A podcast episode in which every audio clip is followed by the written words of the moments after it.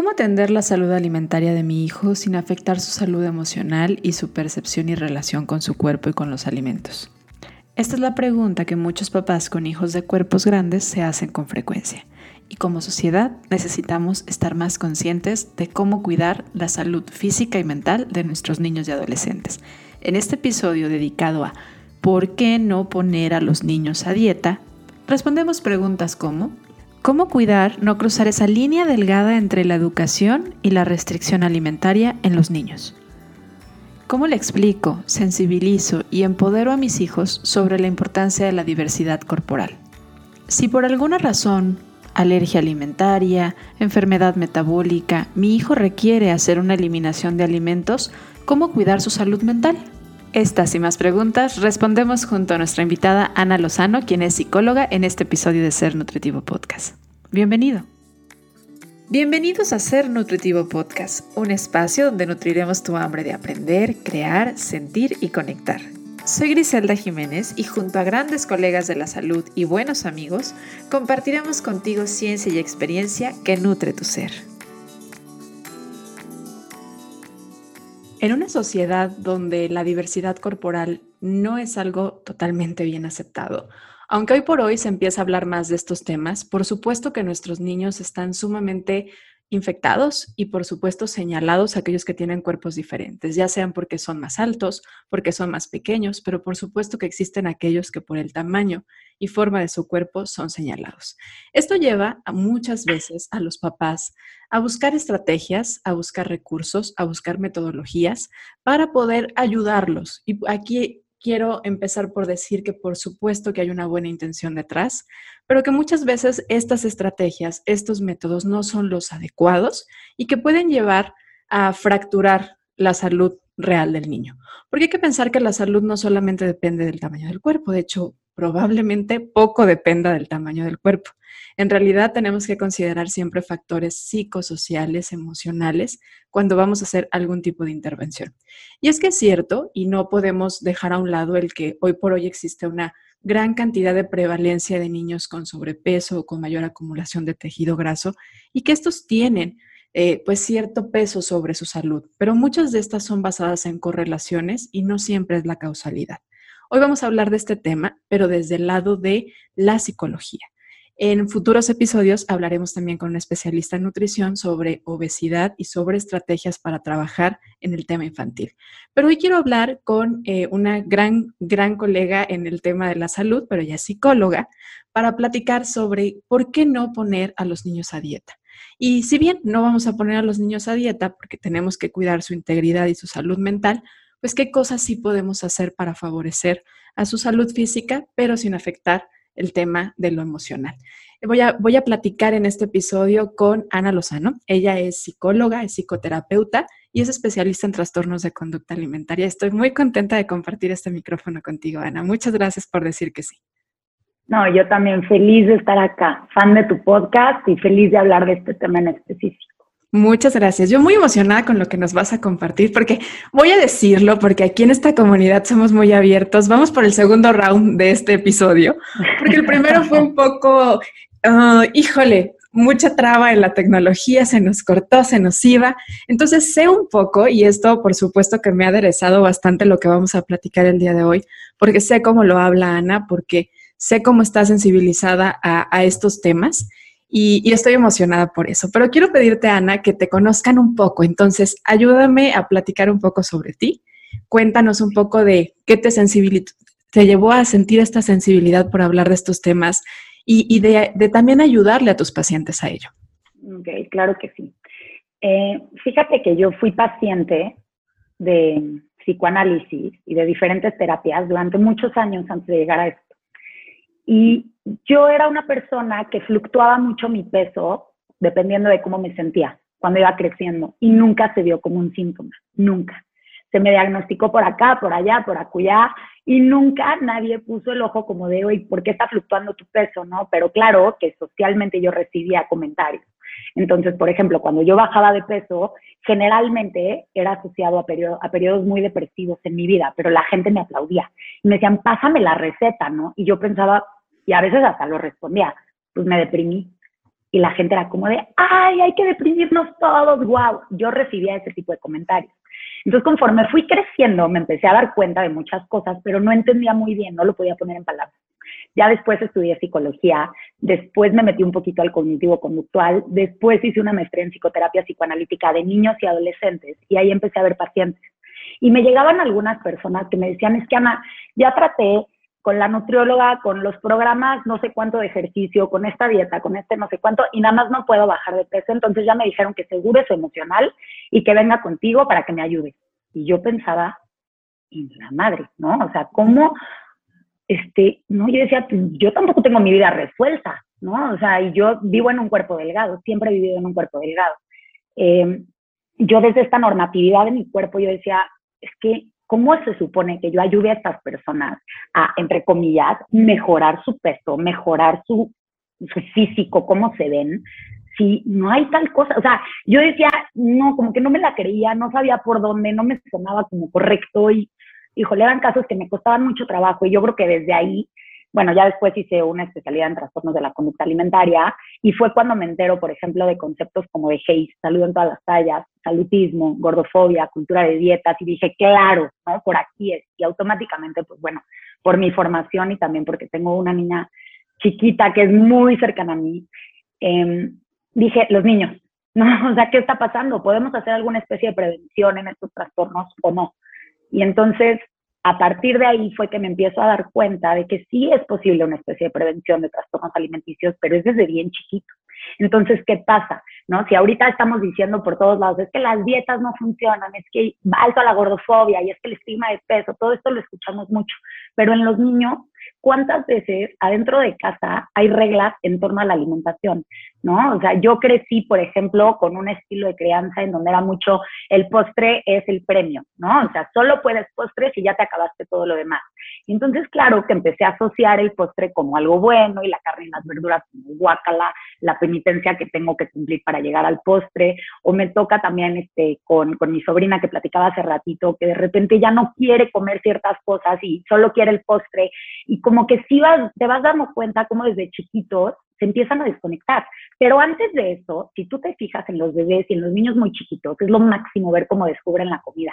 La tocan, la huelen, prueban un limón y hacen cara de, ah", y luego lo vuelven a probar otra vez porque dicen como, ay, esto está interesante, ¿no? Entonces, la verdad es que hay mucho por ahí.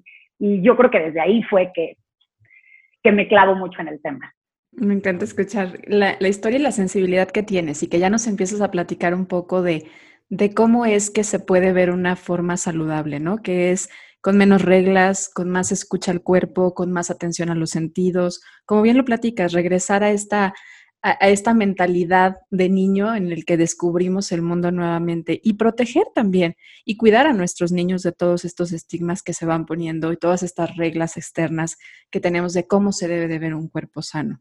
Y, como lo decía en la introducción, es que no hay que negar que efectivamente hay muchos niños que están teniendo pues, una mala calidad de alimentación. Vivimos en una sociedad en donde hay una alta prevalencia de enfermedades de desnutrición, aún en personas que tienen tamaños diversos de cuerpo, ¿no? Ya no, no podemos hablar de que siempre el volumen del cuerpo es grande, pero sí está habiendo una mala nutrición. Y la mayoría de los papás van a esta estrategia. A mí me, me parece muy impresionante cómo si nos ponemos a hablar un grupo de 10 mujeres, y sobre todo las mujeres, siento que los hombres últimamente se han ido adentrando mucho más esta cultura de, dieta y de, mucho, de, mucha presión por la forma de su cuerpo, pero sobre todo en las mujeres, si le preguntamos a 10 mujeres, ¿cuándo hiciste tu primera dieta? La mayoría hablaría de ya sea cercana entre los 10 y 15 años. Y a mí me llama la atención, ¿no? O sea, ¿por qué? ¿Qué pasa en esa etapa? ¿Qué pasa en ese momento a nivel psicosocial y hormonal que hace que nuestro cuerpo cambie? Y que por un lado la sociedad nos dice, qué bien que está cambiando, pero por el otro lado nos dice, pero que no cambie en esto, ¿no? Entonces, tienes que mantenerte, sí chiquita, sí así pequeña, pero con ciertas características de busto grande, de cadera grande, sobre todo dependiendo de cómo esté el estereotipo en ese momento, ¿no? y, es curioso porque la mayoría de las mujeres comenzamos a tener una experiencia de restricción, porque eso es a lo que nos referimos cuando hablamos de, de la cultura de la dieta, no de educación, no de cercanía, no de conexión al cuerpo, sino de restricción en esas etapas tan vulnerables, en donde apenas nos estamos conociendo nosotras, donde estamos teniendo tantos cambios, donde el mundo empieza a tener como ciertas expectativas sobre nosotras y nosotros todavía no sabemos qué está pasando en nuestro cuerpo. Entonces, yo creo que lo primero, la primera invitación es, necesitamos pensar que si tú estás viendo que el cuerpo de un adolescente, un niño o alguien que está a tu entorno está cambiando, no hagas comentarios, ¿cierto? Sería por ahí una primera recomendación, Ana. ¿Qué dirías tú? Totalmente, totalmente. Y sabes que sobre todo, sí, no hacer comentarios sobre sus cuerpos, pero ojo también con los comentarios sobre nuestros propios cuerpos y sobre los demás cuerpos. Porque muchas veces va, no le echamos el comentario directo al niño o a la niña, al niño en cuestión, pero ¿qué tal mamá? No sé, se ve en el espejo y se critica, ¿no? O papá, echa el comentario de que fulana ya está no sé cuánto, ¿no? Y entonces empezamos a, a, creer con, esta, digo, a crecer con esta idea de que un cuerpo más grande es un cuerpo peor que un cuerpo delgado. Entonces, ese es el principio de todo, o sea, esta idea que viene justamente de la cultura de dietas, que es un sistema de creencias que nos dice que los cuerpos delgados son cuerpos más saludables y los cuerpos gordos son cuerpos entonces que van a ser menos saludables, que van a, tener peores hábitos, etcétera, ¿no? Y esta es una de las cosas que a mí me explotó la cabeza cuando estudié la especialidad, porque me enteré, por ejemplo, que los trastornos de la conducta alimentaria no solamente se dan en cierto tipo de cuerpo.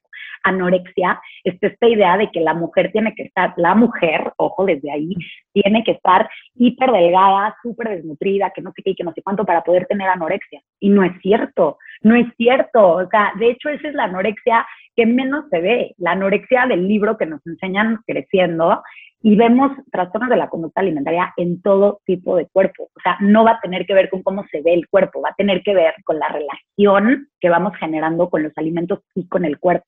Y esta es una relación que se da desde que llegamos al mundo. La verdad es que bueno, desde antes se hablan como de fantasías preconceptivas en psicoanálisis, pero eso ya es otro tema. El tema que ahorita yo quisiera hablar más que nada es el tema social, porque llegamos al mundo, si tú ves a los bebés y a los niños gris, ningún niño y ninguna niña nace odiando su cuerpo o con vergüenza de que le vean la barriga. Eso lo aprendemos, eso es algo que primero observamos afuera, lo aprendemos y lo repetimos. Entonces los niños van a hacer mucho de imitar, de repetir y sobre todo de buscar conexiones emocionales. Entonces si yo veo que mis cuidadores eh, le dan, le dan mucha importancia a la delgadez, por ejemplo. Entonces yo voy a buscar la delgadez para buscar esa primera aprobación, me explico. Entonces va a tener que ver con temas muy tempranos, o sea, no es nada más... Eh, lo que me meto, lo que me dejo de meter a la boca, pero por supuesto, cuando llegamos a ese momento en donde cuerpo empieza a cambiar, ya para también, eh, no nada más en cuanto al desarrollo de que los niños van subiendo de talla, pues y van creciendo de tamaño, sino que en la pubertad ya hay cambios físicos, ya empiezan a salir las boobies, el vello corporal, todas estas cosas que generalmente no estábamos listos para enfrentar, porque es esta idea de que tu cuerpo se tiene que mantener delgado o tiene que estar adelgazando, ¿no? Si tu cuerpo está creciendo, entonces es como si ya hubiera un problema, como que te tiene que quedar la misma ropa que el año pasado, pero tienes 12 años, ¿cómo te va a quedar la misma ropa que el año pasado? Ojalá no te quede la misma ropa que el año pasado, ¿no? O sea, eso es algo que no entendemos muchas veces. Los cuerpos de los niños y de los adolescentes no están hechos para mantenerse ni para bajar de peso, están hechos para crecer, están en desarrollo, ¿no? Entonces desde ahí ya tenemos un problema y es mucho de la creencia que vamos enseñando desde la casa, desde la escuela, por supuesto en redes sociales, por supuesto en las películas, hay muy poca representación en cuanto a diversidad.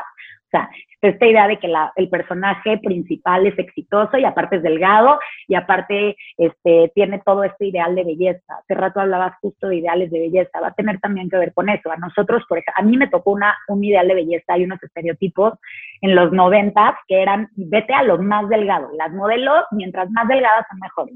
A Kate Moss, ¿no? O sea, es huesos, delgada, delgada. Y entonces las recomendaciones que yo escuchaba eran mucho más anoréxicas. Era no comas come lo menos que pueda. Ahorita vamos a escuchar recomendaciones mucho más encaminadas, por ejemplo, algo más ortoréxico, que tiene que ver con el salutismo, tiene que ver con esta necesidad de comer todo muy limpio, nada con este ay, no sé, este, nada frito, nada con grasa, nada que no esté cultivado en mi propio huerto que yo tengo en mi cocina, porque entonces los químicos, y tengo que hacer tantas horas de ejercicio al día, y tengo que tener cuadritos, y tengo que estar marcada, y hago ojo con el músculo, y entonces se crea una cosa más obsesiva, ¿me explicó? Y eso nos puede llevar, por supuesto, a deteriorar la, la relación que tenemos con la comida y con el cuerpo. Claro. Y ahorita escuchándote, que decías, bueno, como lo que aprenden, ¿no? Si me acepta mi papá o mi mamá, ¿por qué dicen que una persona delgada está bien? si me aceptan porque me veo guapo, ¿no? Estas cosas que de repente decimos los adultos, como que qué bonita y siempre hablamos del exterior en lugar de reconocer otras cualidades, siempre hablando del cabello, hablando del color de los ojos, y esto lo hacemos mucho y es muy de latino, ¿eh? De, de, ver como las características y estar describiendo las características y al final estamos metiendo esta información y también el cómo pueden lastimar, porque también aprenden el, cómo pueden herir a las personas. O sea, el bullying no sale, en realidad es que se aprende en casa, se aprende en la escuela, se aprende en la comunidad. Yo creo que los niños son excelentes maestros, pero también son excelentes alumnos. Entonces, si estamos viendo hoy poblaciones con poblaciones infantiles y adolescentes con un bullying horrible, es por algo, ¿no? Es por lo que estamos haciendo también los adultos.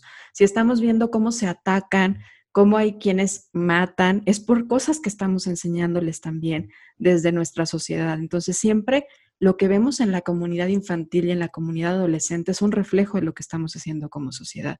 Si hoy estamos viendo desde niños preocupados por su cuerpo, es porque como sociedad estamos haciendo algo. Y esto es trabajo de todos. No nada más es trabajo del papá, no nada más es trabajo de la mamá, de la maestra o de los abuelos cercanos. Somos una tribu a la hora de educar y de criar a un, a un niño o a un adolescente, necesitamos vernos como tribu. Estos problemas sociales nos corresponden a todos. Así que si tú que nos escuchas no tienes niños, no creas que estás eh, lejano a, escuchar este tema. Y me gustaría ponerme un poco en el zapato de los papás. ¿Por qué? Porque yo fui una niña que vivió mucho estas experiencias de las cuales he hablado en este momento, ¿no? Las dietas desde temprana edad, el, hecho de preocuparme por el peso, muchas cosas que ya he platicado por aquí en diferentes episodios. Y por supuesto que entiendo que muchas de estas estrategias que buscaban mis papás, que me acercaban mis papás, eran las que ellos tenían. Pero hay mucha presión sobre el papá y también hay mucho estigma sobre el papá, muy directamente, ¿no? Es como, es que no lo cuidas, es que no lo estás educando bien, es que no le estás acercando la mejor alimentación. ¿Qué le dirías tú a un papá que tiene un niño, una niña, un adolescente con un tamaño de cuerpo diverso, particularmente grande, en este momento? ¿Qué le dirías tú para decirle, a ver, te voy a regalar así un poquitito de paz en estas palabras. ¿Qué le dirías? Bueno, que por supuesto entendemos que viene desde una preocupación. O sea, los papás ven que es un, que es un mundo que trata mejor a los cuerpos delgados. Saben que si su hijo tiene un cuerpo más grande, posiblemente viva bullying escolar. Por supuesto, ese es el bullying más común, el atacar a la gente por sus cuerpos. Eso es algo que vemos en todos lados. Y por supuesto, exacto, ¿de dónde viene el comentario? ¿No? Lo aprendí de algún lugar.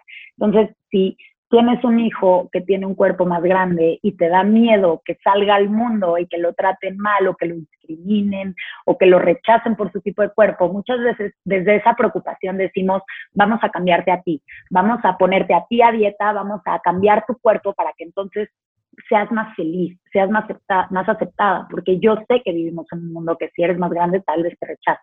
Y ahí está el problema, porque en lugar de enseñarle a esos niños estrategias de resistencia y enseñarles a cómo responder cuando alguien venga y les diga sobre su cuerpo, cuando alguien opine, les enseñamos a ponte a dieta, cámbialo. Y desde ahí ya está esta, esta idea errónea de que va a depender de esa persona cómo se vea su cuerpo. Y eso no es cierto. Otra vez, yo siempre he vivido en un cuerpo delgado.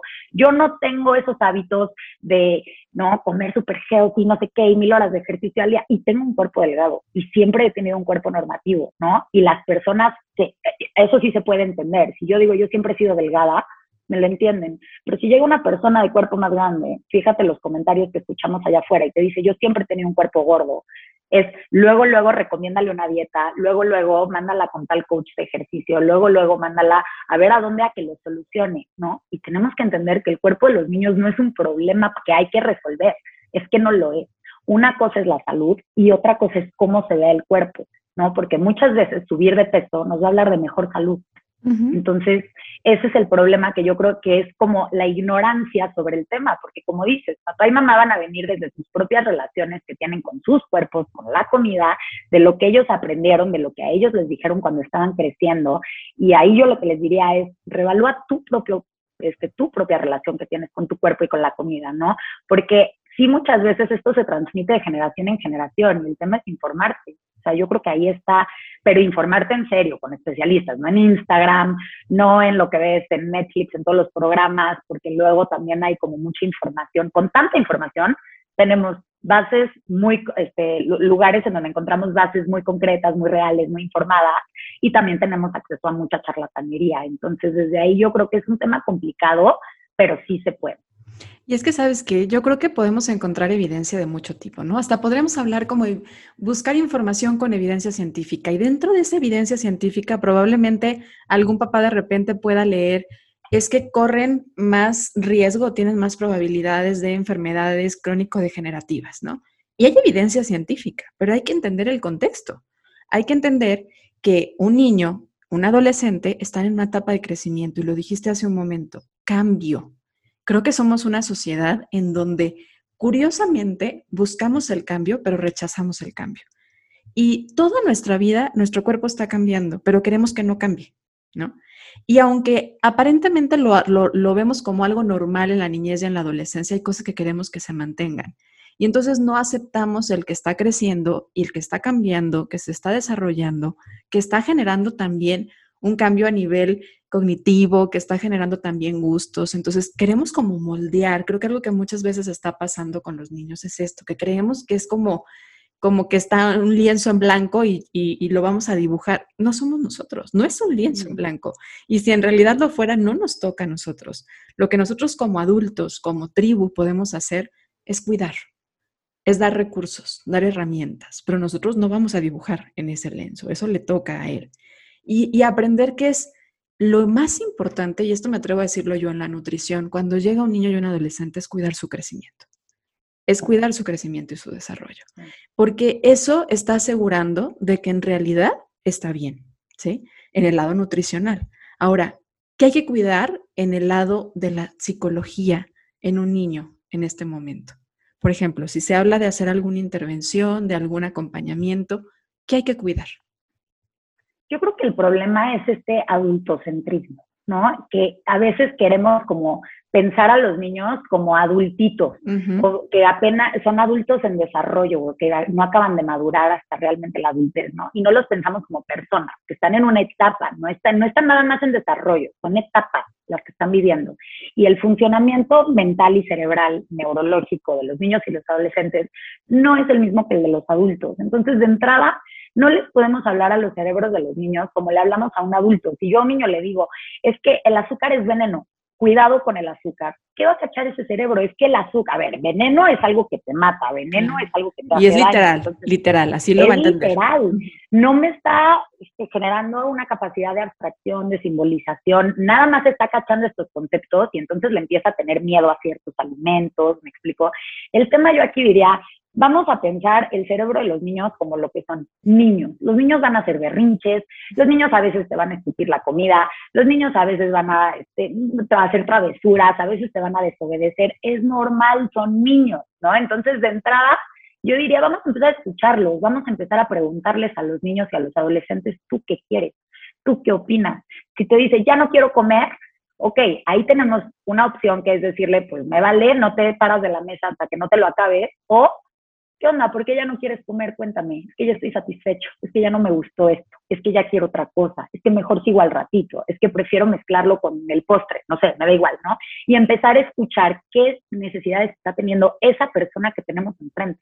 Son personas, no son nada más adultitos o, ay, es adolescente, está rebelde. No, no, no, espérame, tiene necesidades, tiene antojos, tiene pensamientos. Entonces, desde ahí yo diría como, eso es lo primero, escucharlos, ¿no? Y acompañarlos en ese proceso. O sea, es un proceso en donde sí muchas veces lo que el adulto tiene que hacer o debe de hacer es darle vocabulario, ayudarlo justamente a regular esto, a ver qué está sintiendo, te ayudo a entenderlo, te ayudo a traducirlo, te ayudo a regularlo para que tú puedas desarrollar estrategias de autorregulación. Tú, el día de mañana, puedas usar el alimento como para calmar alguna emoción difícil, algún momento de estrés, me explico, o sea, la comida no va a ser nada más para nutrirte o, no, ¿no? O emplacar o engordar o estar a dieta, o sea, la comida no nada más es eso, la comida muchas veces los afectos se mueven en torno a la comida. O sea, comemos alrededor de una mesa con la familia, o los domingos vamos a comer a casa de la abuelita, o en Navidad, o no sé, quieres hablar con alguien y le invitas a comer. Me explico, más en Latinoamérica otra vez también, se mueve mucho lo afectivo atrás de la comida. Entonces, no nos podemos quedar con esa idea básica de que, bueno, come entre comillas saludable. Porque entonces se nos olvida que parte de lo saludable, por lo menos desde la psicología, es el placer, es el poder disfrutar de lo que comemos. Y entonces si yo empiezo a catalogar comida buena y comida mala y comida chatarra y comida nutritiva y le empiezo a tener miedo a algunos, algunos alimentos y a otros no, entonces crezco, crezco completamente desconectada. Ya al final no sé ni qué me gusta. Si tú me preguntas qué me gusta, seguramente te voy a decir me gusta aquello que tengo prohibido. Y lo que sí me permito, entonces es comida que asocio ya o cuando estaba enferma solo me daban té de manzanilla. Por ejemplo, eso me pasó a mí creciendo. No me gustaba el té de manzanilla y hasta que hice esta especialidad y todo eso, reevalué mi relación con los alimentos y fue, a ver, espérate, ¿por qué no me gusta el té de manzanilla? Y volví a tener un episodio en donde me senté yo con una taza de té a tomarlo, a probarlo, cerré los ojos. Sí me gusta, pero ¿por qué yo lo asociaba con momentos en donde me dolía la panza y no me sentía mal y me daban té y entonces guácala? ¿Me explicó? Ya son como alimentos con los que crecemos que tienen etiquetas. Y claro que lo prohibido se vuelve mucho más atractivo. Y díselo a un niño chiquito, ¿no? O sea, un niño chiquito no te va a cachar, es que esto es para que enflaques, es que las proteínas esto, es que las grasas te hacen daño. No te va a cachar eso. El niño nada más tiene antojos y no se lo están permitiendo. Y entonces su cerebro está pensando en esos antojos y entonces está pensando en lo que está mal con su cuerpo. Internalizamos ese discurso. Y es que ¿dónde nos lleva la restricción? Ahí yo creo que eso es algo que necesitamos, porque ahorita que yo te escuchaba, y, tú lo pusiste de ejemplo, pero en realidad desde antes yo lo estaba pensando, es que hay muchos adultos que necesitamos sentarnos con nuestro niño interior a hacer estas paces, porque venimos de muchas reglas absurdas que se nos han puesto desde la niñez, como los que mencionabas, desde el postre va al final, ¿por qué? ¿Por qué a lo mejor, por qué iría el postre al final? ¿Por qué no al principio? ¿Por qué esta cantidad y por qué no esta que es donde yo me siento cómodo? ¿No? Porque pues vamos escuchando reglas desde el exterior en lugar del interior. Y yo creo que si hay un momento sencillo en la vida en donde lo puedes hacer es de niño. En lugar de que tengas que componer algo, ¿qué tal si mejor no lo descomponemos y dejamos que vaya escuchando esas señales del apetito para que no tenga que hacer este proceso de irse hacia atrás y encontrar qué hay detrás, qué hay de fondo de, esta, de estas emociones o restricciones que se ha hecho, ¿no? Pero, pero mi pregunta es, ¿a dónde nos lleva la restricción? Porque a nivel emocional y a nivel conducta nos puede llevar a lugares muy riesgosos, siento yo. Pero en tu experiencia como profesional en el tema de trastornos de la conducta alimentaria, ¿qué le dirías a los papás? Decir, a ver, no, el camino de la restricción no es, no es, no solamente no es en esta etapa de la vida, mucho menos en esta etapa de la vida, pero no, no es en ningún momento. ¿Te gusta ser Nutritivo Podcast? Hay tres formas en las que puedes ayudarnos a seguir creciendo y seguir compartiendo esta información para ti. Da seguir en la plataforma de tu preferencia donde nos escuchas, ya sea Apple Podcast, Google Podcast, Spotify, YouTube. Dale seguir para que no te pierdas cada uno de nuestros episodios.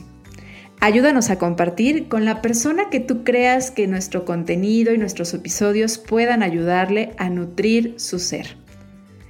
Y no olvides en dejar una referencia en Apple Podcast de cómo ser nutritivo podcast te ha ayudado a nutrir tu cuerpo, tu mente y tu alma. Gracias por ayudarnos. Continuamos con el episodio. Mira, te voy a poner un ejemplo ahorita que es octubre y me, me, toca estar como muy presente con el tema de los dulces, ¿no? ¿Cómo le hago con los dulces? Si mi hijo va a pedir dulces este, y llega a casa con una bolsa enorme de chocolates y de dulces y pura azúcar, ¿qué hago, no? ¿Qué le digo? Este, como que si aquí en esta casa no hay restricción, pero ni modo que le diga, coma toda la bolsa. Y yo lo que le digo luego muchas veces a las mamás es, a ver, pausa, este es un gran momento para aprender. O sea, si tú hay varios estudios, de hecho, que si a los niños no los dejan comerse los dulces y les dicen, no, nada más uno y te escondo los demás, o en esta casa no puedes comer pastel, entonces cuando van a casa de un amiguito, aprovechan para comerse todo el pastel o cuando van a una fiesta aprovechan a comerse todos los dulces que puedan. En cambio, si les permites que tal vez coman demasiados chocolates, tal vez hasta el punto de sentirse mal, eso a veces va a ayudar al niño a decir, ah, ok, pues entonces si como 10 chocolates me siento mal, tal vez la próxima vez como menos. Y entonces nos ayudamos a escuchar a su cuerpo. ¿Tú cómo te sientes? ¿Tú quieres más? Los niños te van a decir, ya acabé, ya, a veces el adulto tenemos, o al revés, ¿no? Compré donas, es un ejemplo que usamos mucho, compré donas y entonces le decimos al niño como, mira, te traje donas. Y el niño a veces prueba la dona, le da una mordida y la deja y se acabó. El niño ya no necesita más. El adulto diciéndole, aprovecha, no manches, tienes donas. O sea, cómelas porque ahorita las tenemos. En cambio, ¿qué pasaría si le decimos al niño, hey, hay donas? Y ya, existen las donas. Puedes comer donas si quieres. Y si mañana quieres donas, pues me avisas y vemos si podemos conseguir una dona. Me explico, o sea, presentarles todos los alimentos. ¿Por qué? Porque entonces no hay esta necesidad de aprovechar cuando sí tengo acceso a estos alimentos. Eso nos lleva a los atracones, a los que tanto miedo le tenemos. Porque ahí está esta idea cruzada de que entonces tú no tienes fuerza de voluntad, tú no te puedes controlar cuando estás alrededor de estos alimentos con tanta azúcar o con tanto contenido calórico o que están como prohibidos, ¿no? En cambio, ¿qué pasa si le decimos a los niños, oye, cuéntame, ¿cómo te sentiste comiéndote estos dulces? ¿Cuáles te gustaron más? ¿De qué colores eran? ¿Te pintaron la lengua de algún color? A ver, enséñame. Les encanta eso, quedaste pegajoso, o sea, interactúa. Entonces, mucho de, de la alimentación que traen los niños, los niños son comedores intuitivos, por naturaleza eh, mucho de eso tiene que ver con el mindful eating, que es lo que hacemos luego ya como estrategias para tratar trastornos de la conducta alimentaria y para reconectar con el cuerpo. Como dices, a los niños ya lo traen, ya lo traen, ya son comedores intuitivos, ya es nada más acompañarlos en este proceso y justamente, a ver, toca el alimento, cómo se siente, interactúa con el alimento, ni modo si tiras todo, sí, sí son etapas en donde tenemos que estar limpiando 100 veces alrededor de su sillita, sí, pero también es un momento de aprendizaje increíble. Y muchas veces cuando vamos creciendo, ya por allá de la adolescencia, pubertad, eh, ya es muy importante que adentro de la casa sea un lugar seguro, porque afuera sí nos va a tocar ya mucho como los comentarios, la aceptación o el rechazo social, que va a influir muchísimo, pero si adentro de casa tenemos un espacio seguro, entonces es toda la diferencia, de verdad sí hace una gran diferencia. Sí, ahorita escuchándote, pensaba como en esta línea tan delgadita entre llevarnos a la conciencia o hacer educación. La educación en nutrición es una herramienta que los nutriólogos aplicamos mucho, pero en muchas ocasiones, y ahorita pensando en los niños que son muy literales, pues les dices comida chatarra mala, comida saludable verduras, frutas, y es literal, ¿no? Nosotros sabemos que todo depende de hacer un equilibrio, o bueno, quiero pensar que sabemos esto, ¿no? Que depende de un equilibrio, que se puede comer, que no es bueno o malo, ¿no? O sea, porque no debe de haber moral en los alimentos, en realidad solo son alimentos que nos generan muchas sensaciones, emociones, recuerdos, y que por eso pues entran en muchos contextos, pero es comida. Pero, ¿cómo hacer una buena educación en nutrición conscientes de estas diferencias que hay entre un adulto y un niño? ¿Cómo le hacemos los nutriólogos? Que de repente tenemos esta cercanía con que llega un papá preocupado y que quiere ocuparse de la nutrición de sus hijos. ¿Cómo le hacemos? Ya nos dijiste, a ver, lo más importante es cuidar el crecimiento, pero también cuidar el tema de su salud mental. ¿Cómo hacemos educación sin afectar la salud mental del niño? Bueno, cuando llegan los papás a, a, pedir ayuda, generalmente tiene que ver con cómo se ve el cuerpo de los hijos de entrada, ¿cómo está su salud? ¿Ya checaste bioquímico? ¿Ya checaste cómo están todos los niveles de todo? ¿Cómo tiene que estar? ¿Por qué quieres cambiar la alimentación de tu hijo? ¿Estamos hablando de hábito o estamos hablando de un tema comparativo? Muchas veces se ve en casa que si uno de los hermanos tiene un cuerpo diferente o tiene un cuerpo más grande, lo hacen comer diferente. Pero ojo, ¿desde dónde? ¿Por qué? ¿no? O sea, queremos cambiar cómo te ves porque tenemos un problema aquí con cómo te ves, porque a mí no me gusta cómo te ves, o porque realmente, y porque sí hay veces que los niños necesitan una terapia nutricional y tienen intolerancias y tienen alergias y sí hay muchísimas veces que hay que hacer modificaciones y por supuesto tampoco nunca voy a decir darles de todo a los niños, pues no, no les des cafeína, por Dios, ¿no? Pero no hay tal cosa como alimentos para niños. O sea, los niños pueden comer con los adultos en la mesa, en la, no, en la misma mesa que los adultos. No hay esta necesidad como de separar o de poner un tema moral, como dices. O sea, de entrada, ¿por qué quieres someter a tu hijo a una dieta? ¿No? ¿Desde dónde? Si te dicen, es que porque ya está gordo, porque ya está engordando, uy, espérame, ¿no? Porque entonces creo que el problema lo tenemos desde acá los adultos. ¿Cuál es tu problema con los cuerpos gordos? ¿No? Eso tiene que ver con una discriminación que se llama gordofobia. Y yo creo que desde ahí está la educación en cuanto a salud mental. Tenemos que hablar de estigma, tenemos que hablar de problemas sistémicos, tenemos que hablar de derechos humanos. Oye, el hambre es una necesidad básica y tener a un niño con hambre a mí me parece un tema que puede caer hasta en algo traumático. ¿Por qué? Porque lo estás privando de algo. Si yo te dijera, ok, para que tu niño se vea mejor o sea más, eh, no sé, se adapte más a los estándares de belleza, necesitamos que reduzca sus horas de sueño.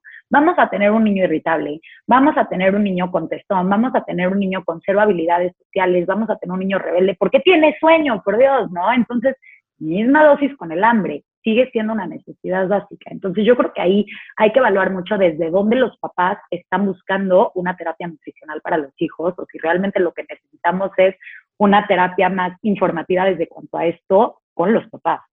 ¿Y qué hay si es del otro lado? Digo, porque sí, en, estos momentos sí nos llegan de repente niños con eh, diabetes, es triste, pero ya hay niños con diabetes, hay niños con, con enfermedades, ahorita mencionaste algunas muy comunes, ¿no? el tema de alergias alimentarias, intolerancias, problemas digestivos. Hoy es triste, pero de, verdad muchos pacientitos empiezan con problemas de acidez desde muy tempranas edades. Entonces, en donde a veces los tratamientos sí llevan eliminación de algunos alimentos. ¿Por qué? Porque efectivamente eso puede ayudar a disminuir los síntomas y en algún momento también mejorar. ¿Cómo le hacemos para cuidar?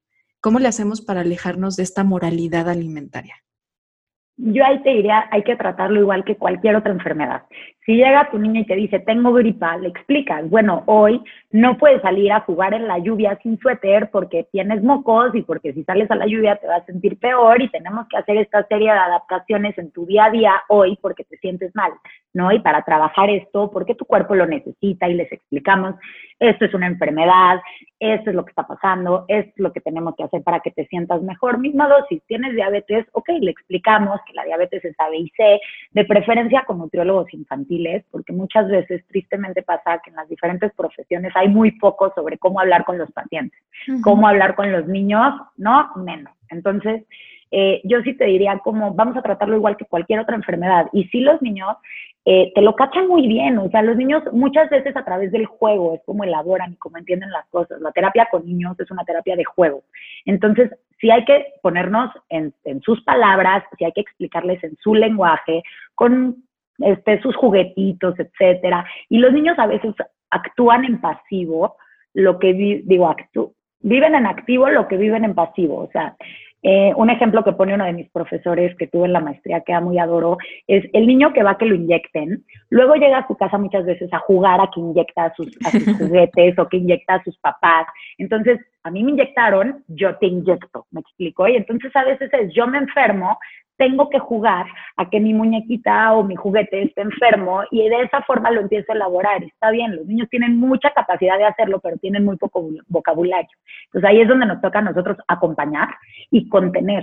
Te estás sintiendo ansioso, esto que estás sintiendo ahorita es, eh, no sé, estás frustrado porque no puedes salir con tus amiguitos o porque hoy no pudiste ir a comer con tal o porque tal y estás frustrado. Esto se llama frustración. Ven, te acompaño en esta frustración, te explico lo que es. Podemos hacer esta serie de no sé, este, hay niños que les gusta aventar este, almohadas, ¿no? Cuando están enojados. Y entonces, avienta almohadas, aviéntalas. Y de esa forma hay una, una especie de descarga, me explico, pero los acompañas.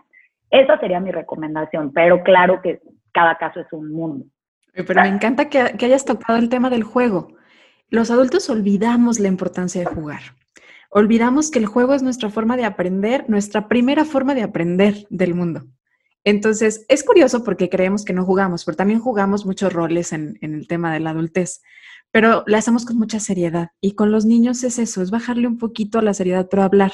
Creo que los niños tienen esta capacidad de aprender maravillosa, pero necesitamos hacerlo sencillo y esto es llevarlo al juego. Entonces, qué bonito que hayas tocado el tema de, del juego para aprender, porque este sigue siendo el mejor recurso de conexión con los niños. Entonces, si queremos hablar el mismo lenguaje con ellos, es hablar jugando y con el ejemplo, jugando. Eso es algo bonito, hacerlo divertido. Al final esto queremos, ¿no? Cuando somos pequeños, acuérdate de que cuando eras pequeño lo que querías es divertirte, porque esto te hace sentirte, te, te despierta los sentidos y no hay aprendizaje si tus sentidos no están despiertos.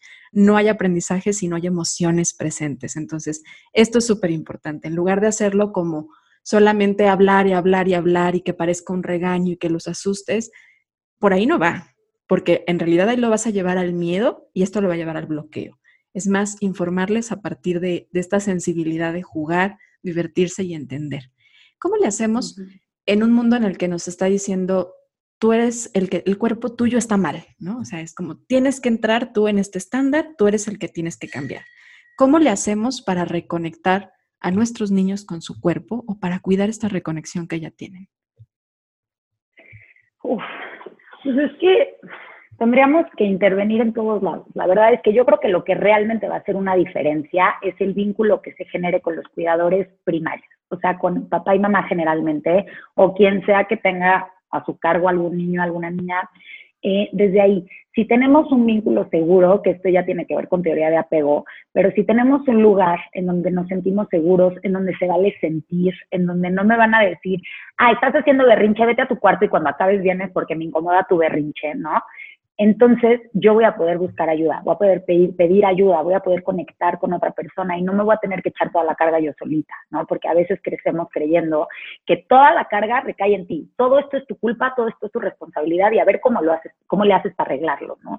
Y muchas veces crecemos como con estas ideas de que hay algo mal contigo, hay algo mal contigo que tú tienes que arreglar porque tu cuerpo está mal, porque tú comes más, entre comillas, eso no es cierto, eso no es cierto, tú comes peor, de hecho, al revés, o sea, yo la gente que recibo hoy ya adultos en consultorio que llegan conmigo después de haber hecho 100 mil dietas, es que son las, que, las personas que más ya hicieron de todo para tener ese cuerpo, son las personas que más se merecerían tener ese cuerpo este, normativo y deseado, ¿no? Porque son las personas que más han trabajado para tenerlo.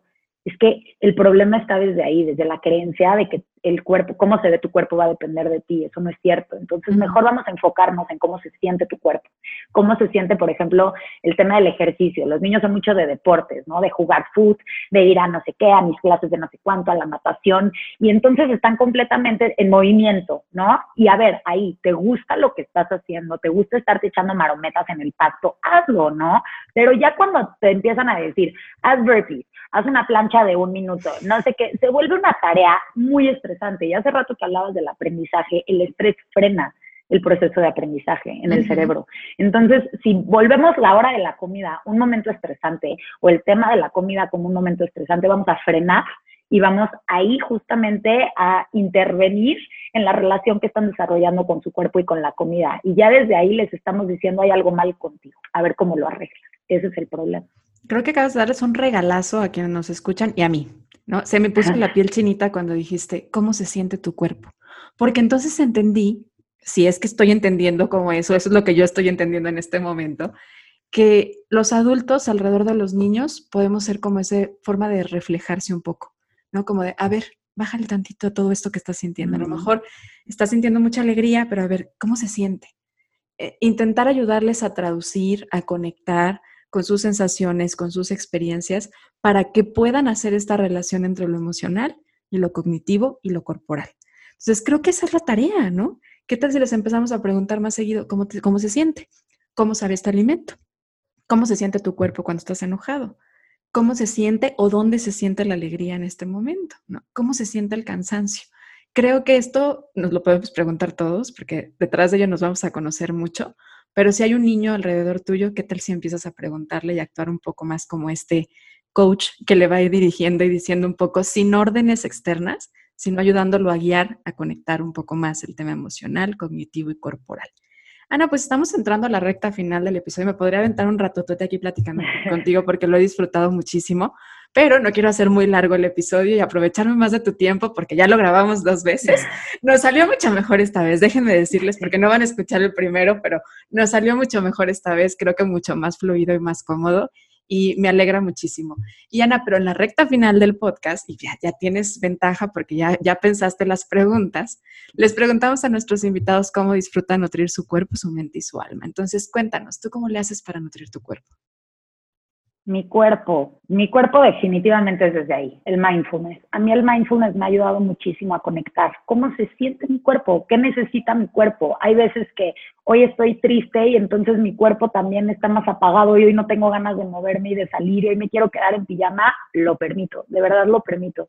Hoy me quiero comer esto que se me antoja, lo permito. Entonces desde ahí he cambiado mucho mi idea de cuidarme. Antes era mucho, me estoy cuidando, era estoy comiendo, entre comillas, saludable, me estoy ejercitando. Eso era para mí cuidarme. Hoy cuidarme es escuchar a mi cuerpo. Entonces, desde ahí cuido mi cuerpo. De verdad, ya es así como mi única forma de manejar eh, la relación que tengo con mi cuerpo hoy y también tengo mucho como post-its este, en, en mi espejo y así que, o recordatorios en mi celular que eh, que me recuerdan como lo que estás viendo en el espejo eh, y está mediado por estándares de belleza, eh, ojo. O sea, no te calles, no te quedes con lo primero que estás viendo. Este tipo de recordatorios que me ayudan a volver a conectar. Eso es el cuerpo. La mente, bueno, mi psicoterapia es mi momento favorito, creo, de mi vida.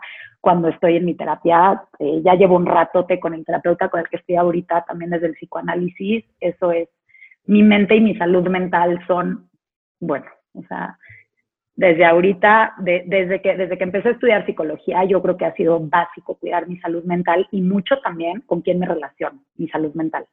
Ojo con eh, cuentas en Instagram, el contenido que sigo, detonadores, empezar a identificar qué personas, qué comentarios, qué lugares pueden detonar ciertas ansiedades, ciertos temas en cuanto a lo que sea que afecte mi salud mental, ¿no? Eso en cuanto a, a lo mental. Y lo espiritual, que es un poco más el coco, porque yo crecí con una educación católica. Yo creía mucho que la parte espiritual solamente se daba a través de la religión, así me enseñaron. Y la verdad es que yo he tenido una relación complicada con mi religión.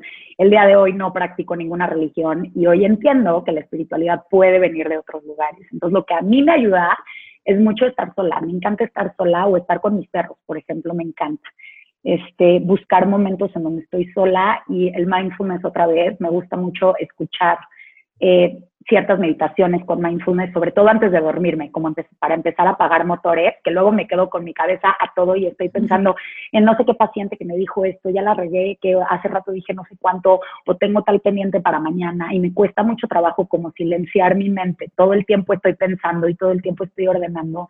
Entonces, apagar motores ha sido como un trabajo de todos los días, últimamente, sobre todo en pandemia, como aprender a convivir conmigo, con liberar espacio mental, aprender a tolerar, que no todo el tiempo tengo que poner en palabras todo, que también puedo frenar un poco el estarme fijando en absolutamente todo. Yo creo que eso es lo que nutre mi parte espiritual. Qué lindo. Muy, buenas ideas nos acabas de dar, ¿eh?